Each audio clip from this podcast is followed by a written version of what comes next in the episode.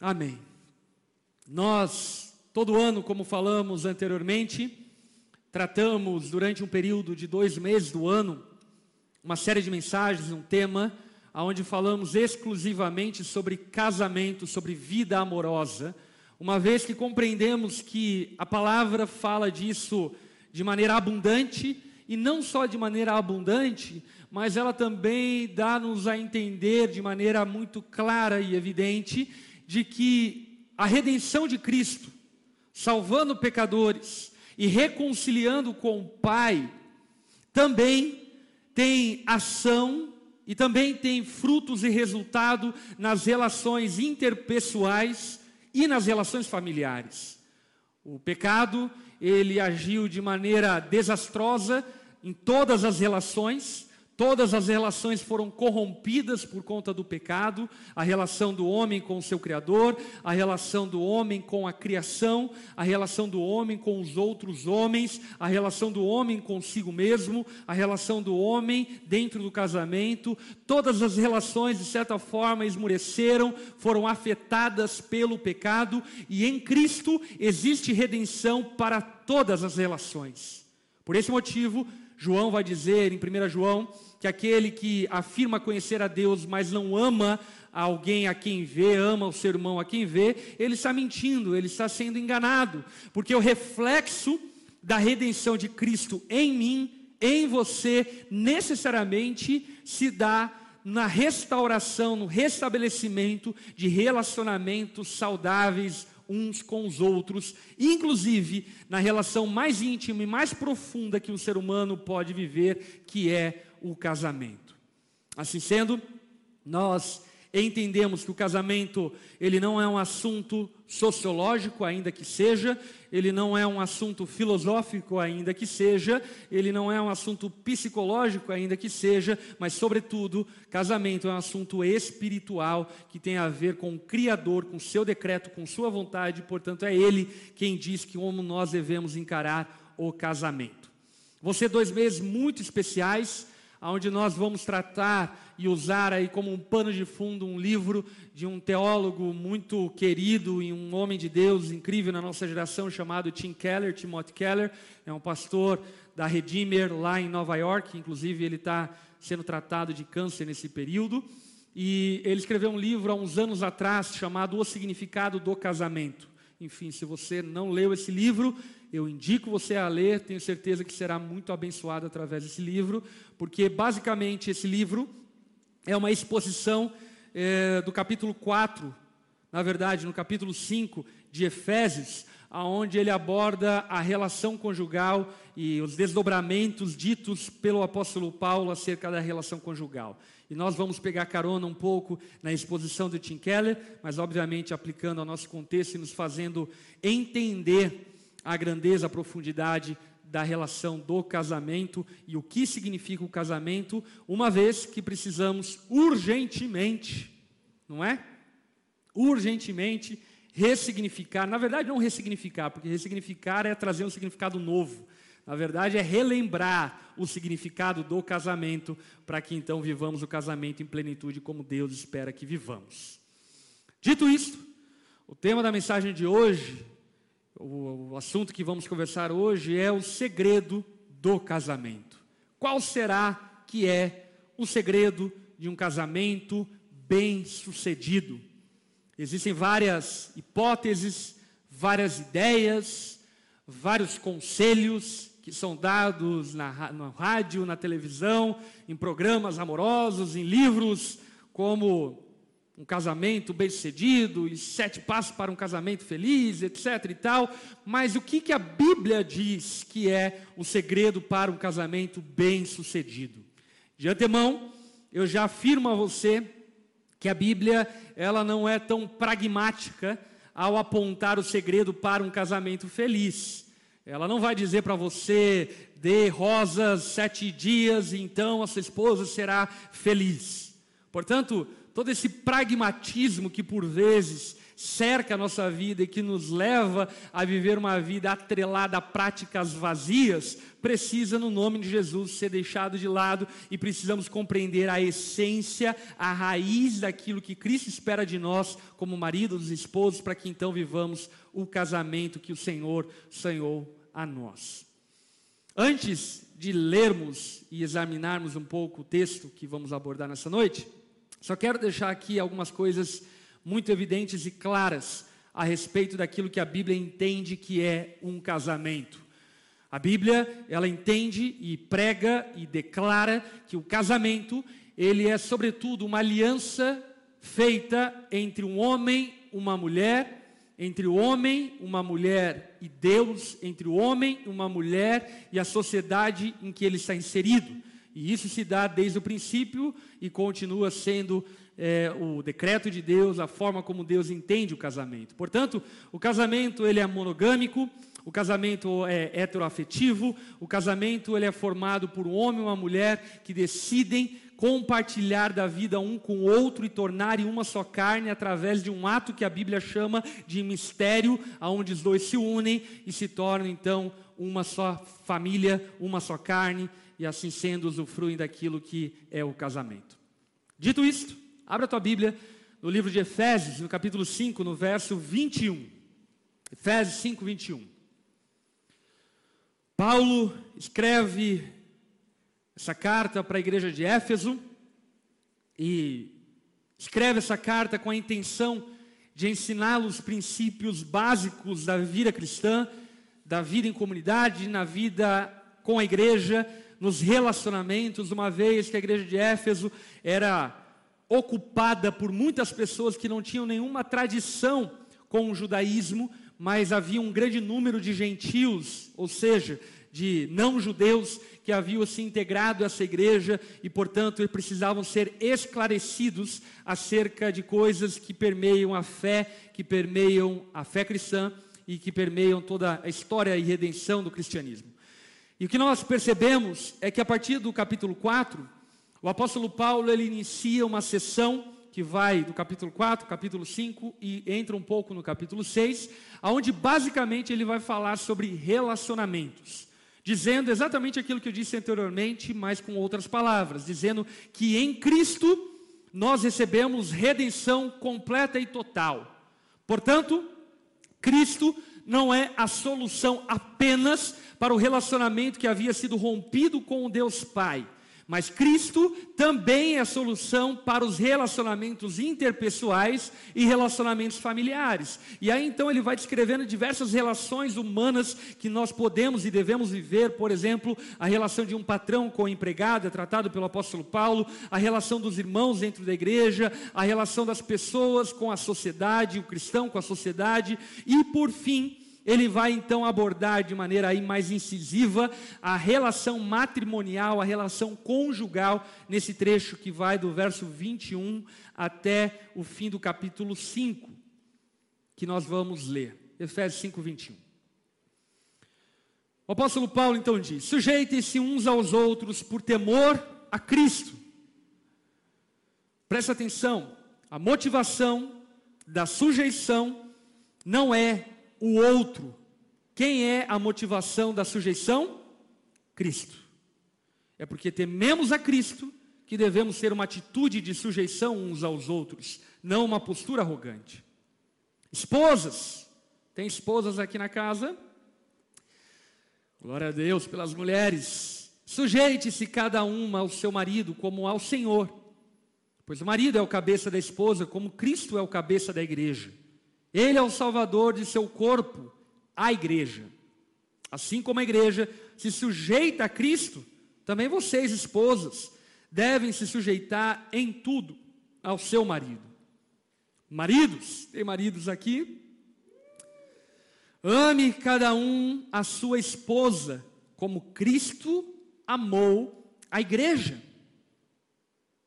Ele entregou a vida por ela, a fim de torná-la santa, purificando-a ao lavá-la com água por meio da palavra.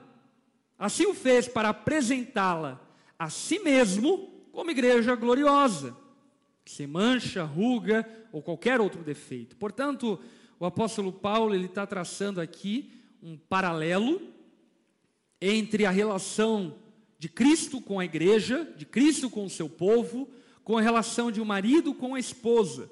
E dizendo nesse paralelo, por exemplo, que nós devemos sujeitar uns aos outros. Em especial aqui ele vai abordar, talvez porque seja a dificuldade das mulheres, talvez, é uma suposição, ele vai aqui abordar a questão da sujeição da esposa em relação ao marido.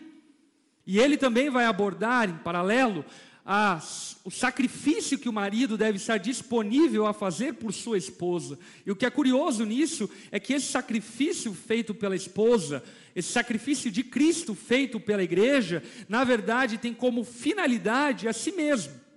Porque ele vai dizer ali no verso 27 que a si mesmo, como igreja gloriosa, sem mancha, ruga ou qualquer outro defeito, mas santa e sem culpa, ou seja, o ato sacrificial de Cristo pela igreja tornou-se tornou Cristo o próprio beneficiário desse sacrifício. E a sujeição da esposa para com seu marido a torna a própria beneficiária dessa, dessa sujeição, por fim, ela é abençoada em submeter e o marido é abençoado em sacrificar-se. Ele então vai continuar no verso uh, 28. Da mesma forma, os maridos devem amar cada um a sua esposa como amam o próprio corpo. Pois o homem que ama sua esposa, na verdade, ama a si mesmo. Olha só. Ninguém odeia o próprio corpo, mas o alimenta e cuida dele, como Cristo cuida da igreja. E nós somos membros do seu corpo. Por isso, o homem deixa pai e mãe, se une à sua mulher, e os dois se tornam um só. Paulo aqui está fazendo menção de Gênesis capítulo 2, aonde Deus celebra a união conjugal de Adão e Eva. E ali celebrando a união conjugal de Adão e Eva, Deus declara aquilo que é um mistério. Duas pessoas que se tornam uma só através da aliança conjugal. No verso 32, então, o apóstolo Paulo diz: Esse é um grande mistério mas ilustra a união entre Cristo e a igreja. Portanto, Paulo aqui, ele está dizendo que esse mistério, que inclusive a palavra grega, ela não dá margem para um misticismo, não é o oh, mistério, essa coisa mais transcendental, mas é mistério no sentido de segredo, de enigma, de que não dá muito para entender de maneira lógica. Ele está dizendo que isso é um mistério, como Cristo se tornou um com a igreja e como o marido pode se tornar um com sua esposa. Portanto, volta a dizer no verso 33, a gente encerra lendo esse versículo. Cada homem deve amar a esposa como ama a si mesmo, e a esposa deve respeitar ao seu marido. Portanto, Paulo nesse trecho, no verso 32, nós vamos ficar hoje em cima do versículo 31 e 32, ok? Nesse período, nessa porção de Efésios, o apóstolo Paulo está falando que o sucesso conjugal de um marido está relacionado com o sucesso redentivo de Cristo e com a igreja. O relacionamento de Cristo com o seu povo ilustra o relacionamento de um marido com a esposa. E o relacionamento de um marido com a esposa ilustra o relacionamento de Cristo com a igreja. E se nós entendemos o relacionamento de Cristo com a igreja, então passaremos a entender qual é o caminho para sermos bem-sucedidos na nossa vida conjugal. Basicamente, o que Paulo está dizendo aqui é: o casamento é uma parábola do evangelho e o evangelho é uma parábola do casamento. Entenda o casamento e você entende o evangelho. Entenda o evangelho e você entenderá o casamento. Uma coisa aponta para outra, porque na verdade Cristo, de maneira muito pedagógica e didática, permitiu-nos o casamento como uma forma de ilustração daquilo que ele faria com a igreja. Qual o problema disso? Problema disso é que com a queda do homem, o casamento tem sido um rascunho bem mal feito do Evangelho. Sim ou não? bem mal feito.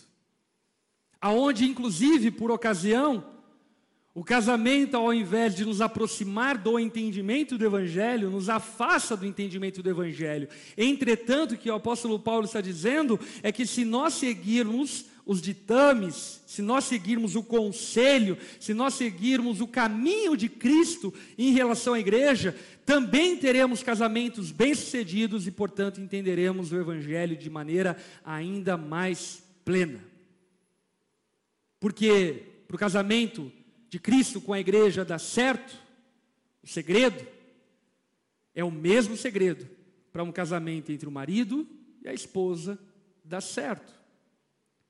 O segredo do que Cristo fez para com a igreja é o segredo do que os maridos e esposas devem fazer um pelo outro. E aqui então nós precisamos fazer menção e montar um pouco aqui o plano de salvação, a redenção que é em Jesus, para entendermos um pouco isso. E o primeiro ponto que eu quero aqui salientar é que Deus criou o casamento, Deus criou a união dele com a sua criação, com os seres humanos, Deus criou a união dele com o seu povo, como em uma forma de decreto. A palavra fala que Deus planejou-nos antes da fundação do mundo. Isso é um decreto. Ou seja, presta atenção. Deus não estava em um dia comendo uma carne na comunidade da Trindade e de repente um, como se comesse em carne, não sei também, né? Jesus comia peixe depois de glorificado, quem sabe? Mas nesse bate-papo, aí de repente um falou: Ah, vamos criar o ser humano. Não foi assim que aconteceu não foi fundamentado numa emoção, muito menos em um vazio. Deus não estava carente do ser humano, então decidiu criar o ser humano, não. De uma forma decretiva, Deus disse: Eu criarei a humanidade para se relacionar comigo. Frio desse, dessa forma. Frio, obviamente, envolvendo paixão, entrega, amor, como nós percebemos, enfim, no plano redentivo de Cristo. Entretanto, foi um decreto. Deus decidiu criar os homens. Deus decidiu criar a humanidade para se relacionar com Ele. E o casamento, meus irmãos, presta atenção, ele acontece da mesma forma. Casamento é um decreto. Não é porque eu sinto vontade, não é porque eu quero, não é porque eu estou emocionado, não é porque de alguma forma algo dentro de mim diz que sim, que eu devo me casar. Eu devo me casar porque eu decidi me casar. E a base para um casamento bem-sucedido começa aí. Começa no fato de que essa decisão foi tomada de maneira racional, ainda que envolva emoções, mas ela foi uma decisão. E isso me faz recordar da minha relação com a minha esposa.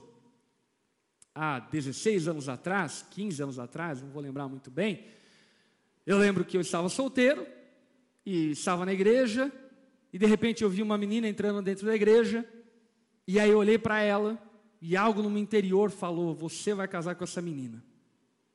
Enfim, não sou tão pentecostal para dizer que foi Deus que falou comigo, mas alguma coisa veio dentro de mim como um desejo sincero de casar com aquela menina e eu nunca tinha visto ela, foi a primeira vez que eu vi ela.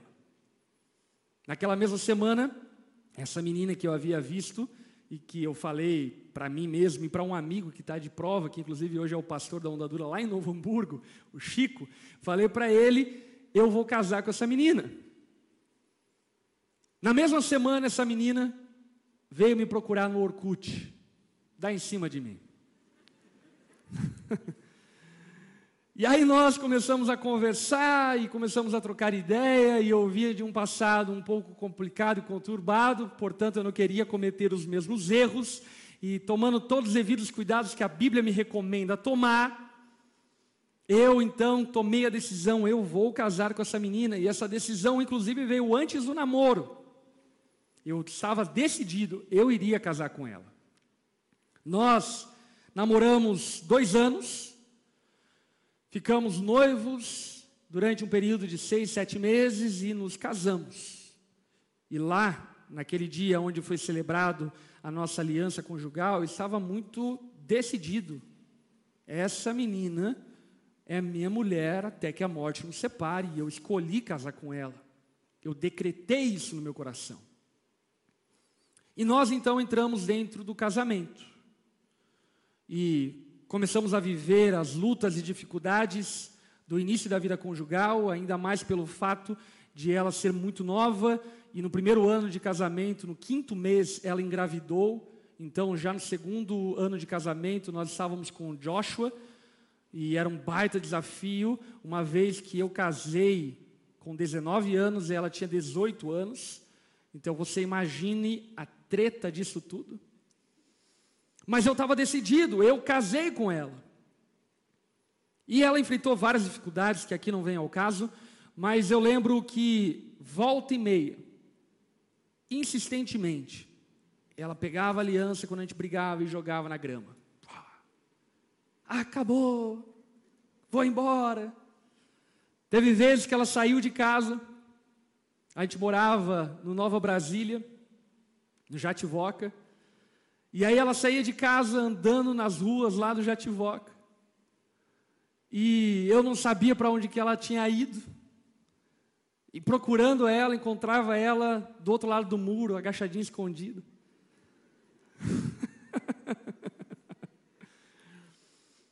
Mas sabe o que eu percebia? O que eu percebia é que eu havia decidido casar com ela. Mas parece que ela ainda não havia decidido casar comigo. Mas ela casou comigo. E esse é o X da questão. Sabe, nós precisamos encarar a cerimônia do casamento muito menos do que uma festa, como o estabelecimento da bênção de Deus a partir da palavra que nós damos um ao outro. Em outras palavras, o que eu quero dizer é o quê? Se ela não havia decidido casar comigo, problema dela. Eu decidi casar com ela. E aí, diante de todas essas dificuldades que nós vivíamos, e ela dizia que ia embora, etc, e tal, enfim, e eu sustentava, porque eu havia decidido aquilo. E passei, e passamos, enfim, por anos bem difíceis. E eu me lembro muito da ocasião, aonde, em uma situação que houve, nós, eu confrontei ela acerca de várias coisas, e naquele dia, então, ela tomou a decisão, dizendo: Eu não havia decidido estar com você, custe o que custar até o fim da minha vida, e hoje eu tomo essa decisão. Eu decido estar com você até que a morte nos separe. E aí eu lembro que, para praticar essa decisão, ela apertou a aliança naquela semana para não poder tirar do dedo mais. E de fato, depois daquele dia, ela nunca mais jogou a aliança fora, graças a Deus, porque é ouro, né, irmãos? É uma coisa complicada. E, e a partir daquele dia, o nosso casamento começou a tomar rumo. Então, a primeira coisa que eu quero que você perceba no casamento de Cristo com a igreja, que ilustra o nosso casamento com a esposa que você tem, é que isso está fundamentado e baseado em um decreto, em uma decisão. E por que, que isso é tão importante? Porque terão dias, e acredite, eles haverão de vir, aonde a única coisa que sobrará é a sua decisão. É a decisão de estar com sua esposa até que a morte o separe. E eu estou falando sobre dias, talvez, que não necessariamente sejam dias de brigas. Por exemplo, eu quero que minha esposa me ame, ainda que porventura aconteça algum acidente e eu venha ficar em coma. E eu vou amar a minha esposa, ainda que porventura aconteça alguma coisa e ela fique em estado de coma. Porque nós decidimos estar um com o outro até que a morte nos separe, e Deus estabeleceu a bênção dele sobre esses votos que foram feitos um para o outro. Portanto, meus irmãos, entendam: casamento é um decreto. Assim também como a união de Deus com o seu povo é um decreto dele. Ou você pensa que Deus está movido de sentimento por você. Deixa eu te desiludir. Ele não está movido de sentimento por você. Você não é a pérola de grande valor, você não faz os olhos de Deus brilhar, você não é a menininha dos olhos de Deus, nós não somos. Pelo contrário, todos nós pecamos e destituídos somos da glória de Deus. Portanto, Deus, Ele decidiu casar-se conosco porque Ele decidiu. E sustenta essa decisão. E isso deve ser vivido dentro da realidade do casamento. E precisamos compreender que o casamento, ele foi criado e estabelecido pelo próprio Deus. Casamento vem antes de qualquer avanço da sociedade ou qualquer tipo de sociedade. Casamento é algo que acompanha a história da humanidade de todos os povos de todos os tempos. Historiadores evidenciam isso, afirmando que em todas as culturas sempre houve a união conjugal como sendo um norte para a sociedade, para a vida do ser humano. Porque em última análise nós percebemos que o casamento, ele beneficia os adultos. Sim ou não? Comprovadamente, ok? Comprovadamente, homens casados e mulheres casadas enriquecem mais do que solteiros. Que loucura, não é?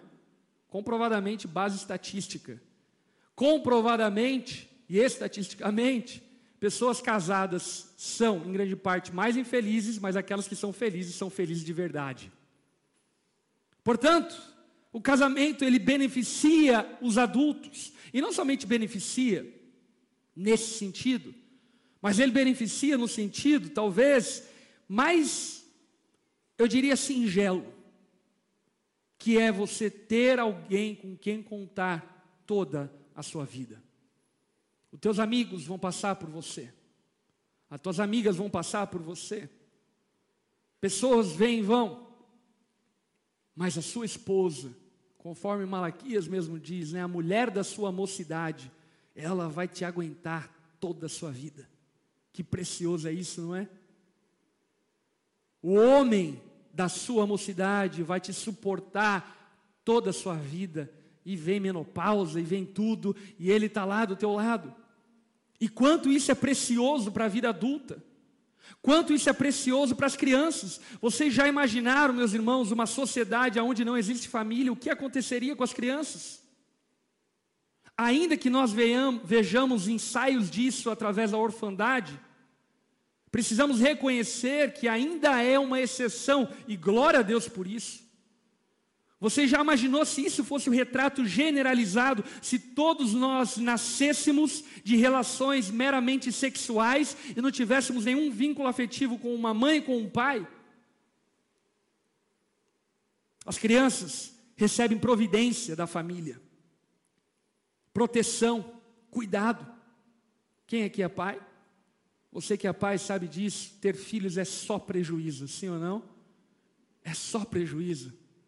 É igual ter cachorro, a gente inventou de ter cachorro agora, é só prejuízo. Primeiro dia, já foi-se uma grana para comprar caminha para o cachorro. É só prejuízo. Ter filhos é só prejuízo. Mas a questão é quem vai pagar o preço pelas crianças. Sabe quem vai pagar o preço pelas crianças? As famílias, pais e mães. As famílias, o casamento beneficia a sociedade como um todo. E por isso nós percebemos que Jesus, ele não somente valida o casamento, mas como ele aponta para o quanto Deus anseia e deseja que nós vivamos dentro do casamento. E isso fica evidenciado na própria criação, quando Deus cria Adão antes de Eva, e aí então Adão está andando, chutando pedra no jardim do Éden. Deus olha para Adão e diz: Não é bom que você seja só, far-lhe-ei alguém que lhe auxilie e lhe corresponda. Então Deus dá a Adão Eva, e Eva e Adão se casam, comprovando e evidenciando que nós fomos feitos para o casamento, fomos criados para o casamento e o casamento para nós. Jesus valida a instituição familiar, o casamento, quando o Deus Todo-Poderoso encarna no Verbo E o Verbo encarnado sujeita-se e nasce dentro de uma família. Você já imaginou? O Deus Todo-Poderoso chamando um homem de pai. Essa foi a experiência de Jesus. O Deus Todo-Poderoso, dependendo da mãe para receber a amamentação, essa foi a experiência de Jesus com sua mãe. Jesus opera o seu primeiro milagre em um casamento. Ele faz milagres dos mais diversos que demonstram sua preocupação com a família. Ele nos ensina a relação com Deus sendo uma relação de filhos para com o pai. Mais uma vez reforçando a família. Na cruz, Jesus se preocupa com a segurança da sua mãe. Jesus está pregado no madeiro, salvando os pecadores. Enquanto está pregado, ele olha sua mãe chorando e fala para o seu discípulo: Ei, cuida da minha mãe, por favor. Você está entendendo? Jesus ele reforça e ele valoriza, ele avaliza a família e o casamento. Portanto, casamento é criação de Deus, casamento é um decreto de Deus. E se queremos caminhar pelo caminho do sucesso do casamento de Deus com seu povo, com sua igreja, o que precisamos compreender é que o casamento é um decreto que você faz em relação ao seu marido e à sua esposa. Amém? Continuando, o casamento, ele precisa ser entendido à luz da doutrina da depravação radical. Por qual motivo? Porque aquilo que a Bíblia nos mostra de maneira evidente é que não havia nada em Cristo, não havia nada em nós, perdão, que atraísse Cristo a nós. Deus não olhou do céu e falou: Nossa, como esse povo é incrível. Olha só que homem de caráter. Quero ter um relacionamento com ele. Não. A palavra vai dizer que Cristo nos amou quando ainda éramos pecadores. Ou seja, Cristo nos amou ainda que com pecados. E por, por que é importante falarmos sobre casamento e a doutrina da depravação radical? Pelo simples fato de que muitas mulheres e homens alimentam um olhar romântico e idealista sobre o casamento e sobre seu futuro marido. Dizendo: não, meu marido vai ser perfeito, a minha esposa não vai ter erros. Quer ver aquele checklist que alguns homens e mulheres fazem acerca do marido ou da esposa que querem ter? E isso evidencia que, na verdade, Muitos homens e mulheres não estão procurando um marido, uma esposa, mas preste atenção, mas na verdade estão procurando ídolos para adorarem. João Calvino dizia que o coração do homem é uma fábrica de ídolos, e isso é fato e verdade. Quantas pessoas têm projetado no seu futuro marido, futura esposa, ou no seu marido ou na sua esposa, um ídolo? projetado neles a expectativa de que eles serão infalíveis. E sabe o que a Bíblia nos ensina acerca do seu marido? Deixa eu dizer algo. Que a Bíblia nos ensina acerca do seu marido é que ele é pecador. Sabe que a Bíblia ensina sobre a tua esposa? Que ela é pecadora, que ela é pior do que você imagina, que ele não presta mais do que você sabe que ele não presta. Sabe o que a Bíblia diz? Quem aqui é solteiro? Sabe o que a Bíblia diz sobre seu futuro casamento, sobre sua futura esposa? É que a sua futura esposa é pecadora, que seu futuro marido é pecador, portanto, deixa eu jogar um balde de água fria em você, solteiro, nessa noite, e desde já destruir uma falsa ilusão que você pode ter acerca do seu futuro marido ou futura esposa, pensando que a motivação para se casar com ele deva ser as suas virtudes. Se você se casar com seu marido por causa das virtudes dele, ou por causa das virtudes dela, você será extremamente frustrado e frustrada. Porque uma coisa é certa: se você acha que o seu namorado é perfeito, das duas, uma. Ou porque você não quer enxergar os erros dele, ou porque ele está mentindo para você. Porque o fato inequívoco é que universalmente todos nós pecamos. E isso afetou a todos nós. A palavra, quando vai nos ensinar acerca da depravação do homem, ela diz coisas como, por exemplo, que nós estávamos mortos nos nossos delitos e pecados. O estado da depravação do pecado do homem não é um estado apenas de alguns equívocos, não, é um estado de morte. É um estado de total incapacidade e insuficiência. E esse é o teu marido. A palavra fala que o seu marido, a sua esposa, era escravo do pecado. Ou seja, não faz o que quer fazer, mas faz o que seu coração enganoso pede que ele faça. A palavra fala que o pecado tornou a mente do seu marido, da sua esposa, obscurecida. Ou seja, tem dificuldade em entender as coisas espirituais, tem dificuldade em entender a verdade. A palavra fala que o seu marido, a sua esposa, é incapaz de se arrepender, se Cristo não lhe dar fé para que se arrependa. E por que, que é importante falar sobre isso? Para que no nome de Jesus você seja livre dessa ideia equivocada de que casamentos dão certos porque as pessoas são boas. Definitivamente, meus irmãos, essa não é a doutrina bíblica. A doutrina bíblica é que todos nós falhamos, pecamos e erramos. E ainda que Cristo tenha nos redimido, nós estamos sendo santificados. E esse velho homem é safado, como diria Lutero. Eu achei que ele havia morrido afogado no batismo, mas descobri que ele sabia nadar. e ele é o seu marido e ela é sua esposa. E por que, que eu estou falando isso? Porque o sucesso do casamento de Cristo com a igreja não está no fato de que a igreja não tem erros. Não é porque nós somos bons que o plano de Deus vai dar certo. Por que será que o casamento de Cristo com a igreja vai dar certo? Essa é a pergunta que eu quero responder no fim dessa mensagem. Um terceiro ponto que aqui eu quero mencionar, que é a ilusão da alma gêmea, da tampa da panela, da compatibilidade.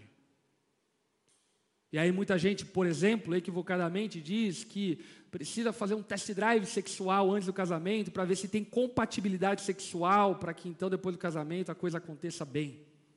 Que loucura, gente. Casamentos não dão certos porque eles são compatíveis. Deixa eu falar uma coisa para você a pessoa mais diferente que eu conheço de mim, da terra toda, é a minha esposa. Quantos aqui experimentam isso no seu casamento? Ela é a pessoa mais diferente de mim que eu conheço. Ela é o oposto, ela é do outro lado. Parece-me que ela faz questão de gostar de tudo o que eu não gosto. E faz questão de não gostar de tudo que eu gosto. Parece pegadinha. Mas, obviamente, porque nós vivemos uma relação íntima. E nessa relação íntima nós percebemos que não existe nenhum ser humano compatível ao outro. Deixa eu criar, quebrar aqui uma ilusão da sua mente. Não existe a tua alma gêmea. Não existe a tampa da tua panela.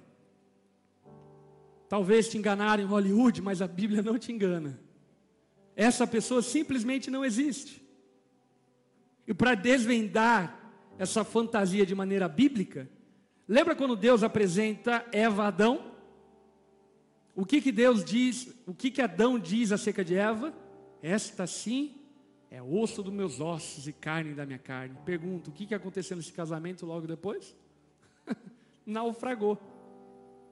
Porque presta atenção, o segredo do casamento não é compatibilidade, não é gostar dos mesmos filmes, não é gostar das mesmas séries, não é gostar das mesmas comidas.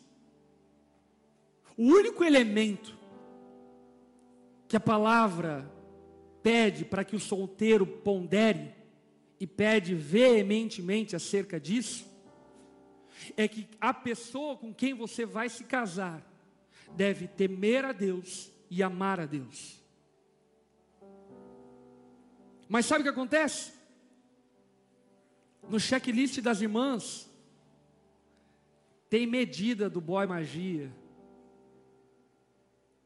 tem tonalidade da pele, tem comprimento do cabelo, tem sotaque, tem tudo. E aí essa pessoa um dia encontra alguém que se enquadra nessas características, e aí o que ela tem coragem de dizer? Nossa, ele tem tudo, tudo. Só faltou uma coisa.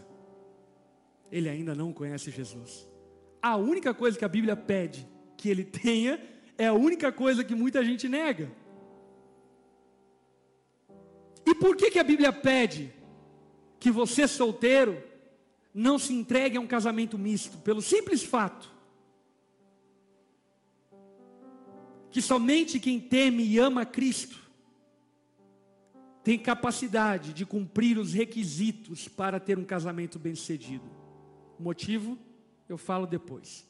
Portanto, essa ideia de incompatibilidade é loucura. É loucura. Sabia que existe uma pesquisa porque nessa coisa de incompatibilidade e esse receio e medo acerca do casamento, por exemplo, muita gente é, se junta antes do casamento e vive uma relação de amaziamento. Que é aquela coisa meio assim, vivemos o bônus, mas não os ônus, né? Usufruímos ali de algumas coisas, mas quando aperta, não estamos casados. Sabia que existe uma pesquisa científica comprovando que as pessoas que se juntam antes do casamento têm maiores propensões e probabilidades do divórcio? Por um simples fato, meus irmãos, casamento não dá certo porque somos compatíveis. Até porque a natureza do casamento não é compatibilidade, mas é complementaridade. Ou seja, eu não preciso de alguém igual a eu, porque alguém igual a mim é uma pessoa que vai competir comigo.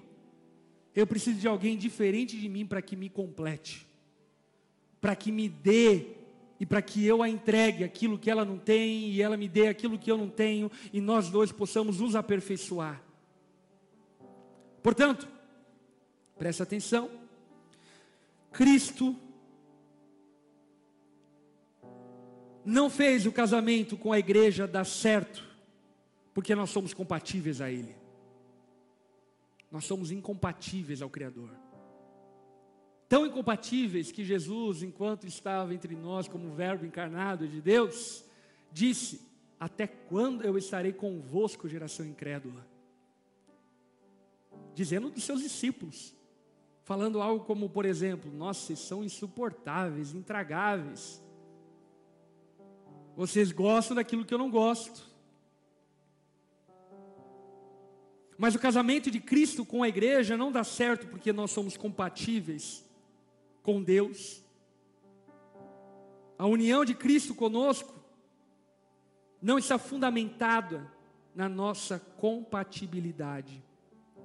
E aí a gente vai então para o fim e para a resposta bíblica dessa pergunta: qual é o segredo do sucesso do casamento de Cristo com a igreja? Qual é o segredo do sucesso de um casamento? E a resposta é uma só. O texto declara isso. O casamento de Cristo com a igreja deu certo, porque Cristo amou a sua igreja sacrificialmente. Porque Ele amou a sua igreja, pagando o preço que for necessário por sua igreja fazendo tudo o que for preciso para tê-la, para santificá-la, para purificá-la, para tratá-la.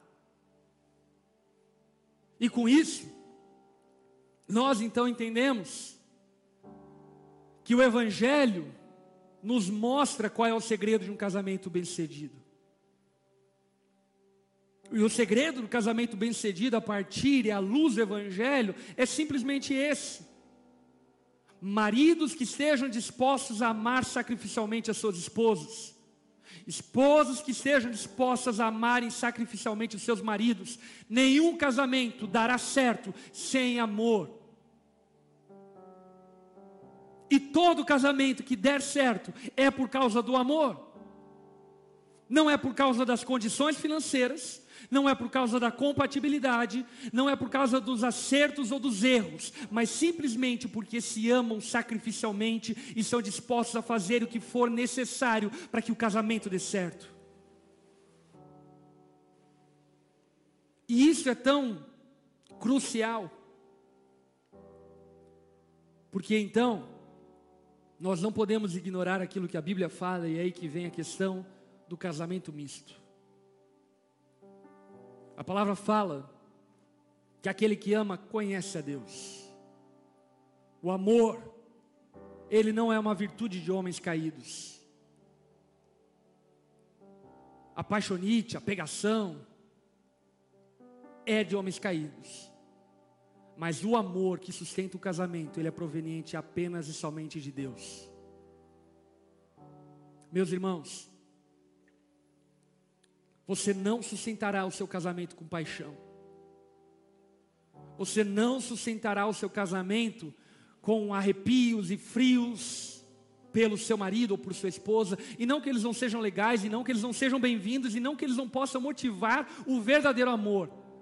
Mas o que eu quero dizer para você é que, em última análise, o casamento de alguém só dará certo quando essas pessoas estiverem dispostas a amarem sacrificialmente umas às outras uma a outra.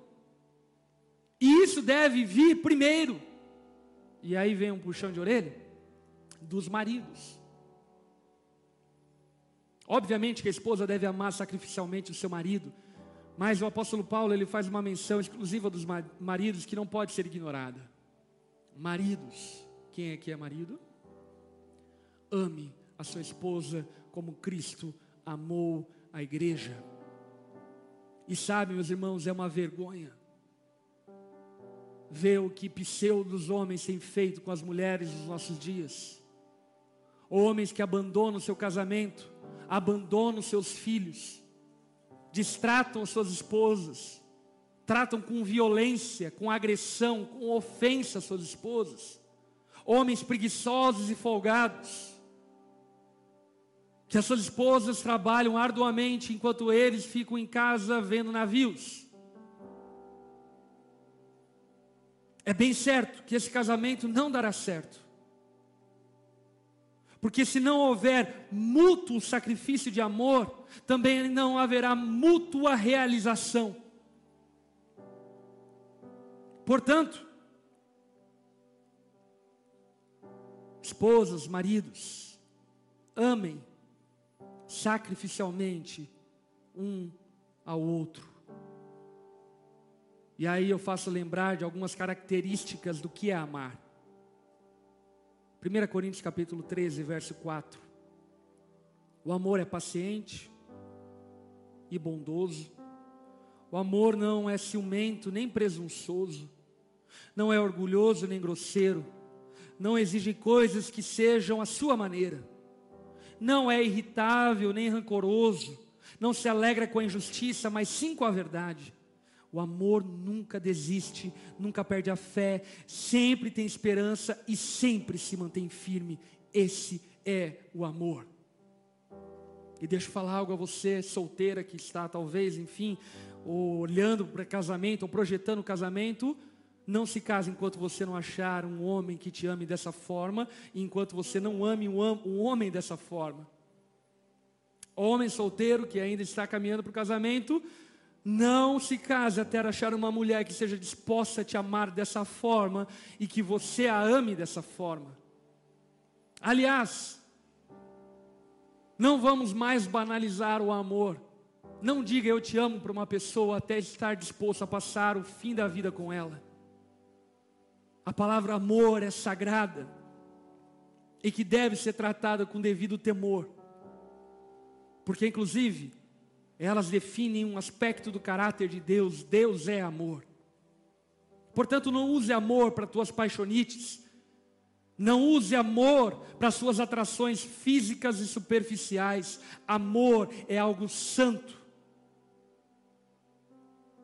E que, sem dúvida, é aquilo que sustenta o casamento. E olhando para isso,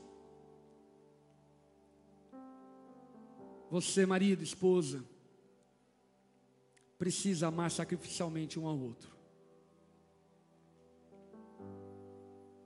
Abandone o seu amor próprio. Abandone esse apego que você tem consigo mesmo, porque, como diria o apóstolo Paulo, quem ama sua esposa ama a si mesmo, porque mulher feliz, família feliz. Paulo está dizendo isso em outras palavras, ok? ame a sua esposa, ame o seu marido sacrificialmente, pague preço um pelo outro. Às vezes é você, esposa, que vai ter que pagar um preço de oração pelo seu marido, de jejum. Às vezes é o seu marido.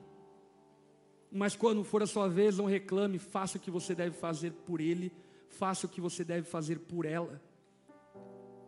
Será que nós devemos escolher entre satisfação pessoal ou satisfação familiar? Será que nós devemos olhar para isso e chegarmos à conclusão, então, ah, pastor, quer saber, então é melhor não casar porque eu quero me fazer feliz. Será que existe alguém solitário feliz? Meus irmãos, se nem Adão era pleno, não tendo pecados e vivendo a plenitude do jardim, quanto mais nós que vivemos no Brasilzão, que temos que pagar boleto, Ninguém é satisfeito sozinho, ninguém é feliz sozinho, a não ser que Deus conceda essa graça, esse dom específico. Agora, o ensinamento de Cristo não nos oferece uma escolha entre satisfação e sacrifício. Como eu, se quiser ter um, eu não posso ter o outro, ou se quiser ter o outro, eu não vou ter o outro. Pelo contrário, o que a Bíblia nos ensina é que só existe sacrifício, só existe satisfação mútua por meio do sacrifício mútuo. Portanto, amem-se sacrificialmente. Amém. Vamos orar? Coloque-se em pé no seu lugar.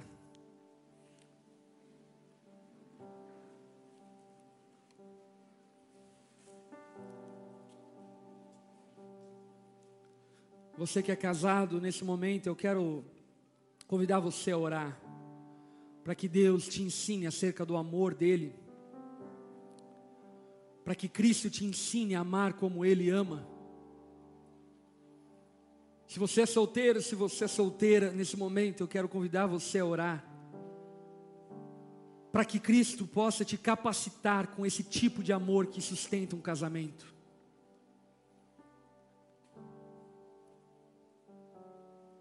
Vamos orar. Senhor, obrigado por Sua graça, bondade e misericórdia que tem nos alcançado. Jesus, obrigado, porque você fez esse relacionamento conosco dar certo, não porque sejamos bons ou porque sejamos compatíveis a Ti, mas simplesmente porque o Senhor decidiu nos amar e nos chamar de povo seu, família sua. Jesus, como somos gratos a Ti por isso. E queremos aprender de Ti. Queremos aprender a amar a nossa esposa pecadora. As mulheres aqui desejam aprender a como amar seus maridos pecadores. Jesus ensina-nos a lição do amor para que possamos viver o casamento pleno, satisfeito, abundante e feliz. Que possamos, ó Pai, suportar os sacrifícios necessários para que usufruamos das alegrias provenientes dos sacrifícios necessários. Eu clamo a Ti, Jesus pelas ovelhas que você tem confiado a mim. Em especial nesse momento eu oro pelos solteiros. Dê a eles, ó Pai, prudência, temor do Senhor. Não permita que eles tomem decisões baseados em seus sentimentos, nas suas atrações meramente físicas, mas que de fato o futuro casamento que começa a se desenhar agora possa ser um casamento fundamentado e baseado nesse tipo de amor. Abençoe, ó Pai, os solteiros da nossa igreja. Livra-os de cometer equívocos, enganos, mas que eles possam encontrar uma esposa, as mulheres, um marido, que seja bênção para toda a vida. Abençoa-nos, ó Pai, dessa forma, em nome de Jesus. Amém e amém. Amém. O segredo de um casamento bem-sucedido, que Paulo ilustra, é tão somente a disposição de amar sacrificialmente. Marido, eu não sei como que você vai colocar isso em prática na tua vida conjugal. Eu sei como eu coloco na minha. Mas a questão é que você precisa viver isso dentro do teu casamento. Esposa, você precisa viver isso dentro do casamento. Ame sacrificialmente a tua esposa, ame sacrificialmente o teu marido.